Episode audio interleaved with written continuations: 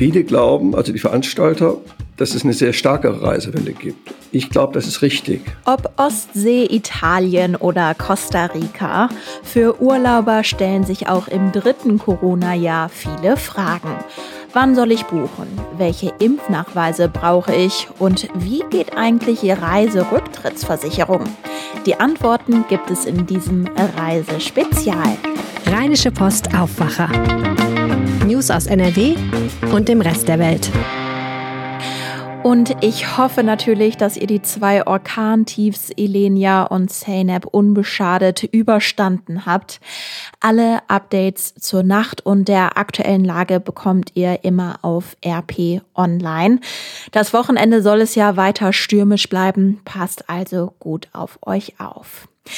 Mein Name ist Anja Wölker. Ich darf euch herzlich willkommen heißen. Ja, Stichwort Reisepläne während Corona. Die Erfahrungen der letzten zwei Jahre hat ja gezeigt, es kann sich immer mal wieder was spontan ändern. Aber mehr Impfungen, mildere Omikron-Verläufe und auch die Lockerungspläne verschiedener EU-Länder und auch von Deutschland lassen ja hoffen, hoffen auf ein Jahr, in dem Verreisen vielleicht nicht mehr ganz so stressig und unplanbar ist. Montag bis Freitag gibt es im Aufwacher hier immer die wichtigsten Nachrichten aus NRW. Am Wochenende nehmen wir uns aber immer etwas mehr Zeit für ein Thema und heute wollen wir eben euch so viele Infos wie möglich an die Hand geben, was wir Stand heute zum Reisen im dritten Pandemiejahr wissen. Der Podcast hat drei Teile. Hört ihn natürlich gerne komplett oder ihr könnt eben sofort zu dem Teil springen, der euch interessiert. Im ersten Teil Teil spreche ich mit meinem Kollegen und Wirtschaftsredakteur Reinhard Kowalewski und wir klären erstmal die Basics. Also, wann soll man buchen? Wo ist es gerade teuer oder günstig? Kann man sich das Fliegen überhaupt noch leisten? In Teil 2 spreche ich dann mit dem Deutschen Reiseverband. Hier geht es ein bisschen konkreter um die ja, verschiedenen Besonderheiten, die Reisen während Corona mit sich bringt. Also zum Beispiel, was brauche ich für eine Corona-App in meinem Urlaubsland und brauche ich fürs Reisen einen PCR-Test? Und in Teil 3 spreche ich dann noch mit der Verbraucherzentrale NRW über Reiseversicherungen, insbesondere die Reiserücktrittsversicherung. Jetzt starten wir aber in die Reisebasics. Hallo Reinhard, willkommen im Aufwacher. Ja, ich grüße dich. Zum Start die Frage. Am Mittwoch haben Bund und Länder ja Corona-Lockerungen beschlossen. War und ist das die Nachricht gewesen, die Urlauber besonders glücklich stimmen sollte? Naja, das, was Bund und Länder in Deutschland machen, liegt ja im Trend der Zeit. Also Spanien hat am Wochenende schon geöffnet, also am letzten Wochenende. Skandinavien, da haben wir ja auch schon viel von gehört. Holland fährt die Restriktionen runter, Großbritannien auch, Griechenland auch. So, das heißt, insgesamt öffnet Europa als Ganzes. Und das bedeutet wiederum, dass das Reisen leichter wird. Ähm, wobei man gleichzeitig mit leichter Einschränkung sagen muss, im Moment ist es für Geimpfte noch immer deutlich leichter als für Nicht-Geimpfte zu reisen. Und äh, dem will ich aber noch ein Detail hinzufügen, denn am Mittwoch wurde beschlossen, dass der Bund die Liste der Länder, die als Hochrisikogebiet eingestuft sind, anpassen soll. Womit hängt das zusammen? Also Urlauber, die aus einem Hochrisikogebiet zurück nach Deutschland kommen, müssen in Quarantäne. Ausgenommen sind Geimpfte und Genesene. Und die Liste ist wirklich sehr, sehr, sehr, sehr lang und betrifft eben vor allen Dingen dann ungeimpfte, die nach dem Urlaub eben mehrere Tage in Quarantäne müssen. Das betrifft aber auch Familien mit kleineren Kindern, die noch keine Impfung haben. Und wenn diese Liste angepasst wird und weniger Länder als Hochrisikogebiet eingestuft werden, erleichtert das also einigen Menschen das Reisen. Wann genau die Liste angepasst wird, steht in dem Beschluss von Bund und Ländern nicht drin. Meine ganz persönliche Vermutung, das ist jetzt aber wirklich ohne Gewähr, ist, dass spätestens zum 20. März, also dem Tag, wo die meisten Corona-Regeln fallen, eine Veränderung kommen könnte. Wenn nicht eben früher, aber da machen wir jetzt mal kurz ein Fragezeichen dran, wann genau aber diese Änderung wird kommen. Das eben als kurzer Einschub und Ausblick. Reinhard, was würdest du denn sagen, wann ist der beste Zeitpunkt zum Buchen einer Reise? Kurz vor Urlaubsantritt oder weit im Voraus? Ich glaube, dass man dieses Jahr aufpassen muss. Früher war es immer so, man hat schön bis zum Hochsommer gewartet Und dann haben die Veranstalter, also die TUI oder die Altours oder die Schau ins Land aus Duisburg, irgendwann hatten sie so viele Hotelbetten über und Flüge, dass die Kapazitäten sehr billig auf den Markt gedrückt wurden. Das war schon im späten Sommer letzten Jahres anders. Also wir haben letzten Sommer, so im September, teilweise auch im Oktober, noch eine Spätreisewelle gehabt, unerwartet, weil die Situation in ganz Europa besser war, als man gedacht hatte. Und da waren teilweise die Preise sehr hoch. Also ich würde an sich Leuten raten, sich zu überlegen, ob sie doch eher früh buchen, weil es sein kann, dass es dann relativ knapp wird, dass sehr viele Leute gleichzeitig buchen, weil viele Leute warten natürlich im Moment noch ab, wie ist die Corona-Lage im Sommer und so weiter und so weiter. Ich glaube an sich, dass es sehr wahrscheinlich ist, dass die Corona-Lage im Sommer gut ist. Es sei denn, dass eine völlig unerwartete, schreckliche neue Mutation kommt. Aber wenn es ungefähr so bleibt wie jetzt, glaube ich, man kann unbeschwert nach Spanien, nach Frankreich, nach Griechenland oder Portugal fahren. Wie ist denn die aktuelle Buchungssituation? Also die Veranstalter berichten von relativ schnell hochlaufenden Buchungen. Im Winter selbst, also jetzt Januar, Dezember, waren wenig Buchungen, weil alle noch abwarten. Jetzt fahren die Buchungen teilweise hoch. Also die TUI hatte mal an einem Tag so viel Besuch auf ihrer Online-Seite wie noch nie.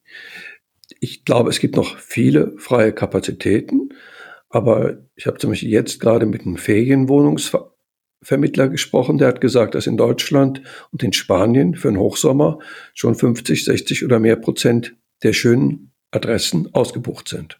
Wenn wir das mit den letzten Jahren vergleichen, also mit Pandemiejahr 2020, Pandemiejahr 2021, nähern wir uns da so dem Vor-Corona-Level oder sind wir davon noch weit entfernt? Ich glaube, Ostern wird noch etwas niedriger sein, aber viele Veranstalter glauben, dass wir im Hochsommer einen ebenso starken Betrieb haben wie im Jahr 2019, also bevor wir alle noch das Wort Corona noch überhaupt nicht gekannt haben. Es gab ja mal eine Zeit, ich weiß nicht, ob du dir das vorstellen kannst, da gab es kein Corona, da ist man ganz normal in Urlaub gefahren. Was? Ja, ja.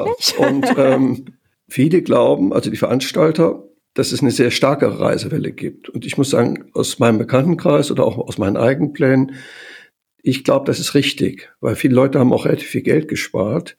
Die waren jetzt zwei Jahre praktisch auf keinem Konzert. Sie waren viel seltener in Restaurants. Viele Urlauber wurden gestrichen, nicht alle, aber viele. Viele sind auch kürzer in Urlaub gefahren, viele sind nicht so weit gefahren. Darum buchen Leute auch teurer. Also die TUI hat berichtet, dass ungefähr 20 Prozent teurer gebucht wird. Also nicht, weil die die Preise erhöht haben, sondern weil viele Leute sagen, na, wenn ich schon fahre, dann nehme ich eben etwas schöneres Hotel als sag mal, vor drei Jahren vor Corona, weil ich habe ja auch ein bisschen Geld gespart. Wo wollen die Menschen denn überhaupt hin? Ja, wir haben jetzt gerade eine Umfrage von dem BAT Forschungsinstitut in Hamburg. Die sagen, wichtigstes Ziel ist Deutschland. Das ist, wenn man ehrlich ist, überhaupt nichts Neues. Das war schon immer so. Also Nordsee, Ostsee, Alpenvorland zusammen sind immer das stärkste Reiseziel. Aber gerade bei Corona, weil die Leute dann, sagen wir im Ernstfall, auch noch mit dem Auto nach Hause fahren können. Aber sehr stark kommen jetzt Spanien, Italien, Türkei. Die Türkei könnte sich verdoppeln auf vier Prozent. Griechenland ist auch sehr im Trend. Ist ja super Wetter im Sommer. Je nachdem ein bisschen zu heiß, aber das muss jeder für sich selber wissen. Wogegen in der Türkei ist eben der Hauptvorteil, dass es sehr billig ist. Lass uns da bitte noch einmal näher drauf eingehen. Wo ist es denn günstiger und wo ist es aktuell teurer? Also wir haben hier so eine Statistik, wie teuer ist das Reisen in bestimmte Länder. Deutschland ist ein bisschen teurer als der Durchschnitt. Also kostet 99 Euro am Tag pro Reisendem. Das sind totale Durchschnittswerte. Also da viele sind viel billiger im Urlaub, aber manche auch sehr viel teurer. Dann haben wir Türkei nur 60 Euro pro Kopf. Das spielt natürlich auch eine Rolle, dass die Leute, die in die Türkei fahren, teilweise sehr lange bleiben. Griechenland 103 Euro, also etwas über Durchschnitt. In Österreich 106, in Skandinavien 110. In Spanien, das hat mich jetzt sehr gewundert, angeblich 112 Euro pro Kopf pro Tag. Das liegt vielleicht daran, dass viele Leute nur mal eine Woche nach Mallorca fliegen. Und dann kommst du pro Tag auf einen relativ hohen Durchschnittspreis, weil du ja den gesamten Flug bezahlen musst. Also wenn ich mir die Hotelpreise angucke rund ums Mittelmeer, du findest in Mallorca, wenn du zwei, drei Wochen bleibst, doch relativ günstige Unterkünfte oft noch.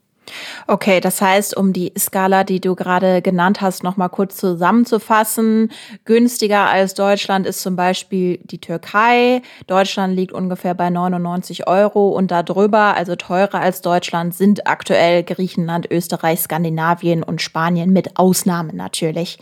Wer jetzt weiter weg will, der muss sich ja höchstwahrscheinlich in den Flieger setzen. Allerdings die Flugpreise sind seit der Corona-Pandemie gestiegen. Worüber sprechen wir denn? Also können wir uns überhaupt noch Flüge großartig leisten? Naja, wir haben die Situation gehabt vor Corona, dass wir Überkapazitäten hatten. Wir hatten am Flughafen Düsseldorf die Airline Laudamotion, das ist ein Ableger von Ryanair. Die haben einfach den Markt mit Billigtickets geflutet. Also da kommt man wirklich für 50 oder 60 Euro nach Mallorca fliegen oder nach Rom oder nach Italien und so. Die sind untergegangen, die haben aufgegeben. Jetzt hat Eurowings da fast 40 Flugzeuge. Sie haben kein Monopol, aber sie haben eine sehr starke Marktposition. Und sie haben gesagt, sie wollen nicht mehr so sehr günstige Tickets wie vor paar Jahren. Also ich glaube, es ist schwer, ein Ticket unter 100 Euro zu kriegen. Es ist also teurer geworden. Nicht viel teurer, aber etwas. Du bist ja bei uns äh, ein Reiseexperte. Du sprichst ganz oft eben mit den Flughäfen. Du sprichst ganz oft mit Reiseunternehmen, mit Reiseforschern, wo, wenn ich jetzt so mal die Artikel scanne, eben einen sehr optimistischen Blick auf das Reisejahr 2022 erkennen kann. Bist du genauso optimistisch? Ich bleibe optimistisch, sofern die Corona Lage sich jetzt so entwickelt, wie wir alle hoffen. Also dass diese Omikron-Variante entweder bleibt oder dass die Nachfolgervariante vielleicht sogar noch harmloser ist.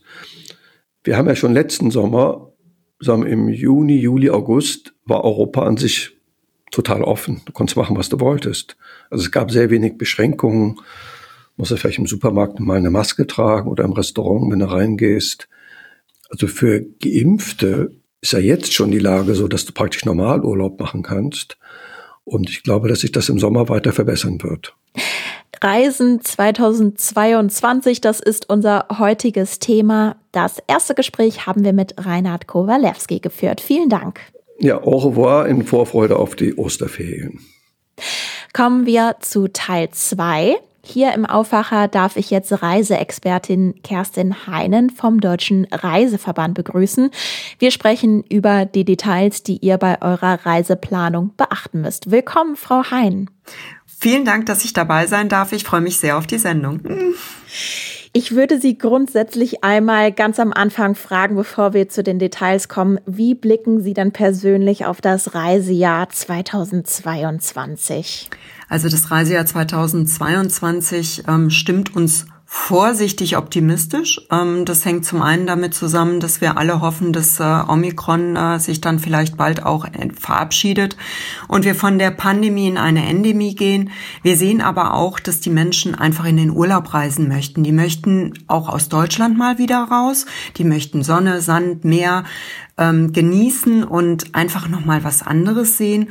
Und das können wir erkennen an den Neubuchungen, die reinkommen ähm, in den Reisebüros und auf den Online-Plattformen. Das heißt, wir sehen, die Menschen buchen schon mal vorsichtig ihren Urlaub für den Sommer und dementsprechend sind wir relativ optimistisch, wobei man ganz klar sagen muss, wir werden über das gesamte Jahr gesehen noch nicht an die Zahlen von vor Corona rankommen. Das heißt, da ist doch noch einiges an Umsatz aufzuholen und das werden wir in diesem Jahr noch nicht schaffen. Mhm. Sehen Sie denn, dass 2022 auch so ein bisschen optimistischer stimmt, einfach weil wir mit den Impfungen auch so weit vorangeschritten sind? Also die Impfungen sind sicherlich ähm, ein sehr gutes Thema. Ähm, es ist im Moment das Instrument, was uns das Leben einfacher macht. Es schützt uns alle. Es tut nicht weh es ist gut, ich kann es jedem nur empfehlen. Und man sieht ganz klar, insbesondere wenn man sich Einreiseregeln anschaut in die verschiedenen Ländern, mit Impfen ist man leichter unterwegs. Es gibt viele Möglichkeiten, auch ungeimpft zu reisen. Dann muss man eben einen Test nachweisen. Aber es gibt auch Länder, wie zum Beispiel Australien, die jetzt gerade aufmachen werden.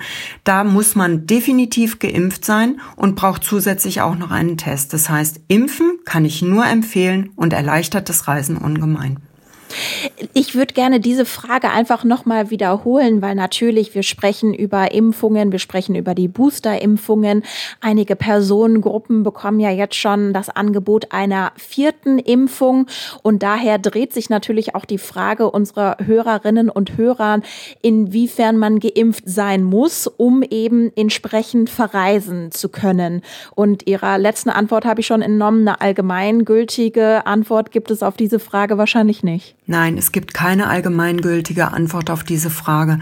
Man muss tatsächlich ähm, in diesen Tagen von Corona, und es wird vermutlich noch ein bisschen länger gehen, muss man sich definitiv damit beschäftigen, wohin möchte ich reisen und sich dann anschauen, wie sind da die Regeln. Wie sind die Regeln für die Einreise in dieses Land? Das heißt, es kann sein, dass ich geimpft, genesen oder getestet sein muss.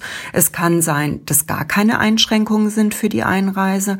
Es kann aber auch sein, dass man doppelt geimpft sein muss und vielleicht noch sogar eine Drittimpfung haben muss oder doppelt geimpft plus einen Test. Das kann dann häufig ein PCR-Test sein. Das kann häufig auch ein Schnelltest sein. Manchmal ist sogar auch noch festgelegt, dass es definitiv ein PCR-Test sein muss.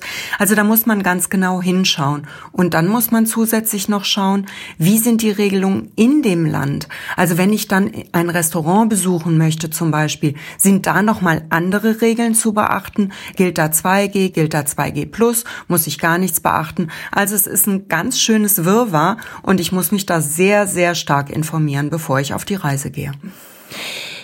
Sie sagen es schon, es ist ein Wir war, wir bei der Rheinischen Post äh, ja äh, formulieren auch immer wieder Artikel mit den verschiedenen Reisebedingungen der verschiedenen Ländern. Aber wo sollten denn Hörer und Hörerinnen am besten äh, recherchieren, wenn es eben genau darum geht, ich reise in Land XY? Also wo gibt es quasi Informationen für Reisen in verschiedene Länder? Also eine sehr gute Re äh, Seite ist in der, im Internet die Seite des Auswärtigen Amtes. Dort gibt es Reise- und Sicherheitshinweise. Da gebe ich einfach den Namen des gesuchten Landes ein und, äh, ähm, und kann mir dann anschauen, was muss ich beachten, was muss ich für den Aufenthalt in dem Land beachten und was muss ich beachten für die Einreise.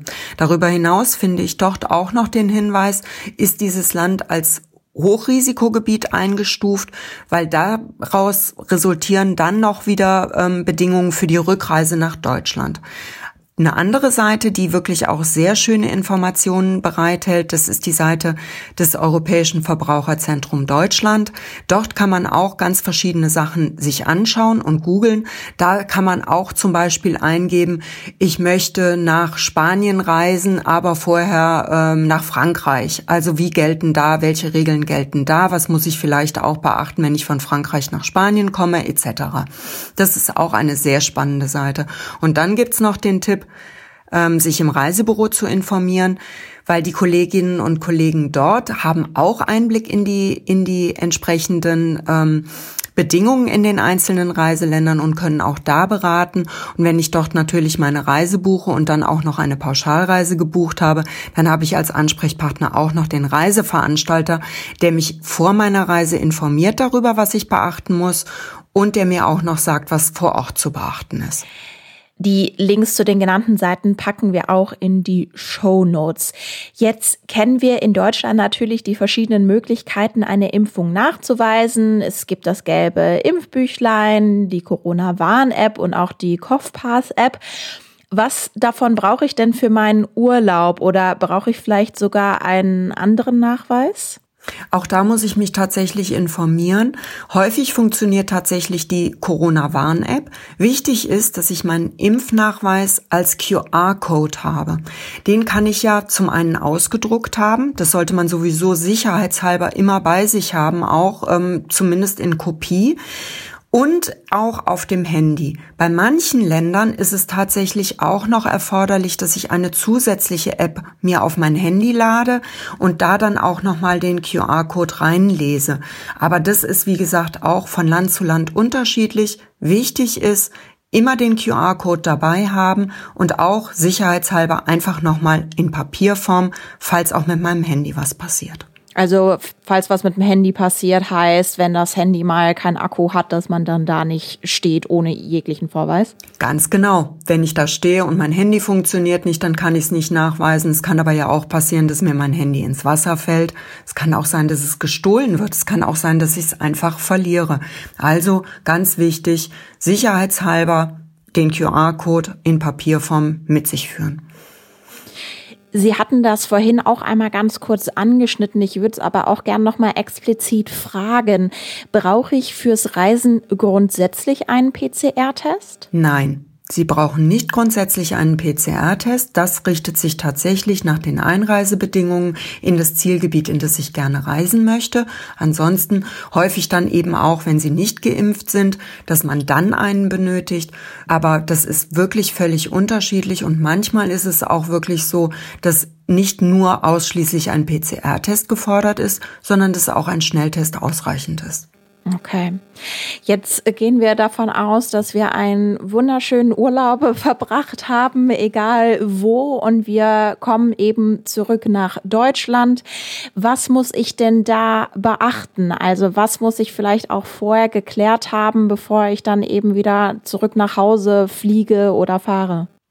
Wenn ich zurück nach Deutschland reise, muss ich mich erstmal damit beschäftigen, in was für einem Zielgebiet war ich. Bin ich in einem, ich nenne es normales Land, was in keinster Weise vom Robert Koch Institut als Hochrisikogebiet oder Virusvariantengebiet eingeordnet ist, oder befinde ich mich in einem Hochrisikogebiet oder befinde ich mich in einem Virusvariantengebiet. Aktuell haben wir kein einziges Zielgebiet auf der Welt als Virusvariantengebiet eingeordnet. Dafür gibt es aktuell noch sehr viele Hochrisikogebiete. Wenn ich aus einem Hochrisikogebiet zurück nach Deutschland reise, muss ich die Einreiseanmeldung für Deutschland ausfüllen. Die finde ich unter www.einreiseanmeldung.de und muss da verschiedene Fragen beantworten. Ich muss entweder geimpft, genesen oder getestet sein. Auch das muss ich über diese Einreiseanmeldung nachweisen, dass dem so ist. Dann gilt, wenn ich geimpft bin, dass ich im Grunde genommen nichts weiter beachten muss. Wenn ich nicht geimpft bin, muss ich in eine Quarantäne. Diese Quarantäne dauert zehn Tage, kann aber ab dem fünften Tag mit einem Test, der dann negativ sein muss, beendet werden. Ist der Test nicht negativ, verlängert sich die Quarantäne automatisch. Ansonsten läuft sie, wenn ich keinen Test mache, am zehnten Tag aus. Und hier greift die am Anfang unserer Episode angesprochene Änderung, die Bund und Länder beschlossen haben, dass in Zukunft eben die Einstufung der Länder als Hochrisikogebiete angepasst werden soll. Da also bitte aktuell die Liste des RKIs checken, wie gesagt, das auch in den Show Notes. Wir nehmen also mit, vor der Reise müsst ihr euch, liebe Hörerinnen und Hörer, genau informieren, was bei der Einreise in euer Urlaubsland gilt, welche Regeln in eurem Urlaubsland während der Reise gelten, also beispielsweise beim Restaurantbesuch und ihr müsst eben schauen, was bei eurer Einreise zurück nach Deutschland gilt. Kerstin Heinen vom Deutschen Reiseverband hatte die Infos. Herzlichen Dank. Das hat mir sehr viel Spaß gemacht und sehr, sehr gerne. Wie bin ich vor und während meiner Reise am besten versichert? Diese Fragen stelle ich jetzt Elke Weidenbach. Sie ist Versicherungsexpertin bei der Verbraucherzentrale NRW. Hallo, Frau Weidenbach. Ja, danke schön. Ich grüße Sie natürlich auch. Das Wort Reiserücktrittsversicherung ist mir natürlich schon x-mal begegnet. Ich persönlich muss aber sagen, ich habe noch nie eine solche Versicherung gebucht. Wofür ist sie denn gut? Die Reiserücktrittsversicherung ist dann sinnvoll, wenn man Angst hat, vielleicht aus irgendeinem Grund, zum Beispiel man wird arbeitslos oder eins der Kinder könnte krank werden oder in der Familie ist äh, eine Person, die schon älter ist und wo man sich nicht so sicher ist, ob man nicht doch zu Hause bleiben muss, weil die Person äh, schwer erkrankt beispielsweise oder man selber erkranken könnte, dann ist eine Reiserücktrittsversicherung sinnvoll. Die Reiserücktrittsversicherung greift dann, bis man seine Reise begonnen hat oder angetreten hat. Äh, die Reiseabbruchversicherung greift dann, wenn die Reise bereits angetreten worden ist. Ein kleines Beispiel, wenn Sie auf dem Weg zum Flughafen sind, sind Sie noch äh, über die Reiserücktrittsversicherung geschützt. während sie nach Einchecken am Flughafen über die Reiseabbruchversicherung geschützt sind, denn durch das Einchecken am Flughafen haben sie die Reise begonnen.